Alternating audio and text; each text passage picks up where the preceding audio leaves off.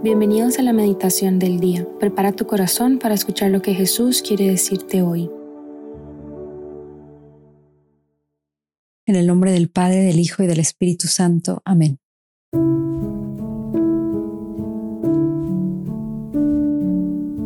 Lo primero que vamos a hacer en este momento de oración es ponernos bajo la guía del Espíritu Santo.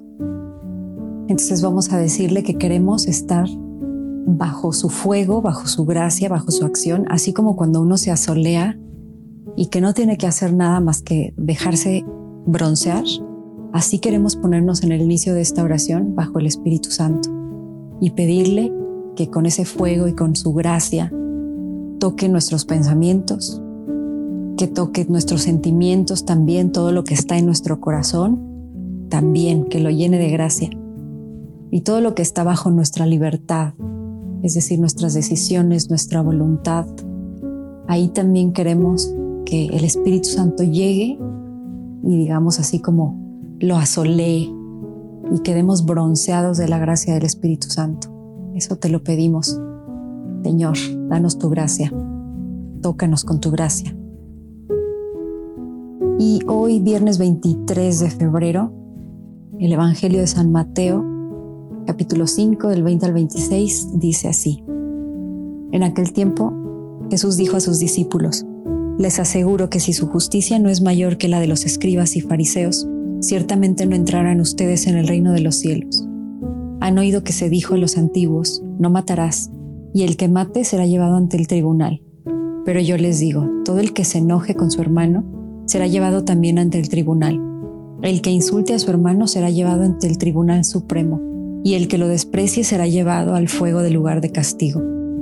Por lo tanto, si cuando vas a poner tu ofrenda sobre el altar te acuerdas ahí mismo de que tu hermano tiene alguna queja contra ti, deja tu ofrenda junto al altar y ve primero a reconciliarte con tu hermano. Y vuelve luego a presentar tu ofrenda. Arréglate pronto con tu adversario mientras vas con él por el camino. No sea que te entregue al juez, el juez al policía y te metan a la cárcel te aseguro que no saldrás de ahí hasta que hayas pagado el último centavo. Palabra del Señor.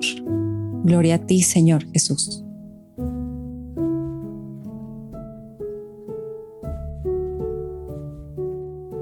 Conforme vamos avanzando en la cuaresma, seguimos adquiriendo recomendaciones de cómo comportarnos, de qué hacer.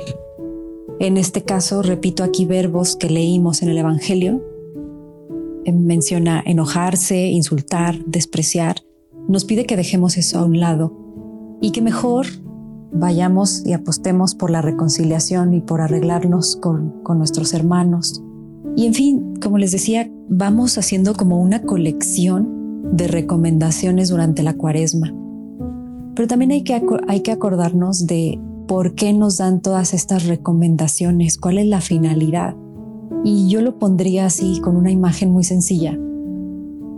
Queremos llegar al domingo de resurrección estrenando un corazón.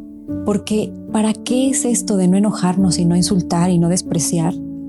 Y tantas otras, les digo, tantos otros, no sé, sacrificios y oraciones y ayunos y limosna con el, con el sentido que tienen. Bueno, todo eso para qué es?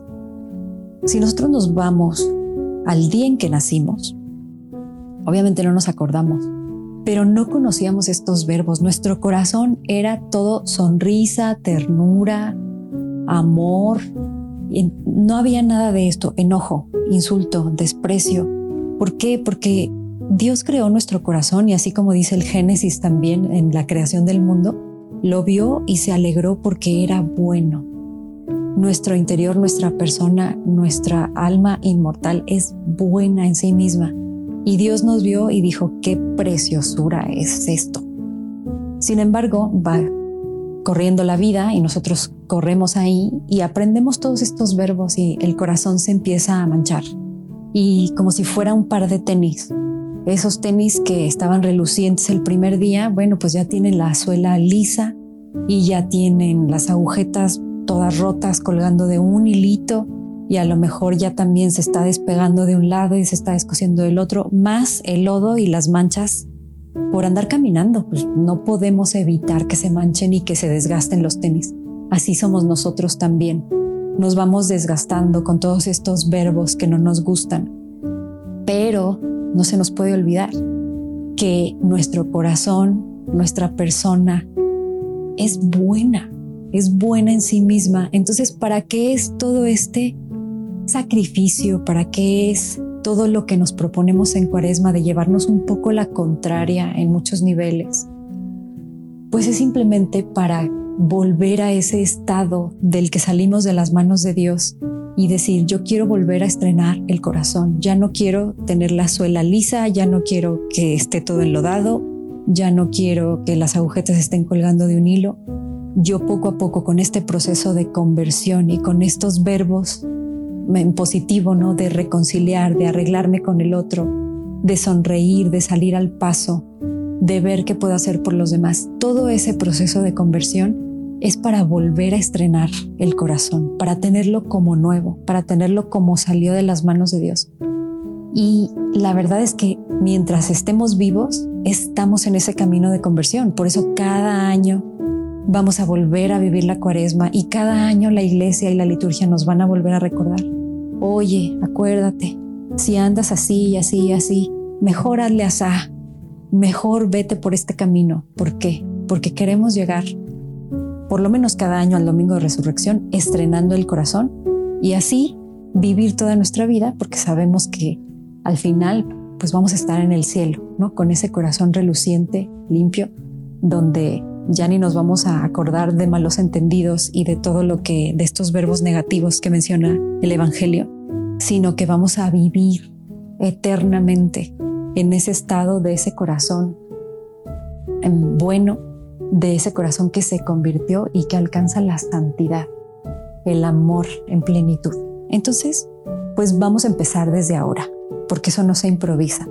Vamos a empezar, vamos a convertirnos, vamos a estrenar corazón. Pregúntate qué es lo que se tiene que hacer para estrenar corazón cuando lleguemos al domingo de resurrección y que ese sea o siga siendo tu camino de cuaresma.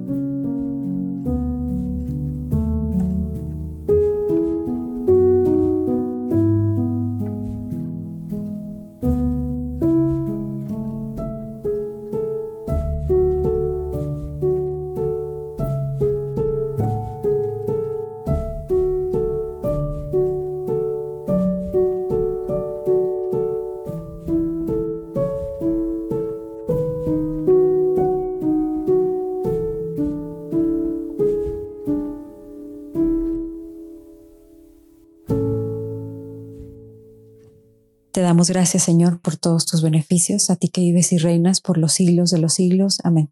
Cristo Rey nuestro, venga tu reino. María, Reina de los Apóstoles, enséñanos a orar. En nombre del Padre, del Hijo y del Espíritu Santo. Amén.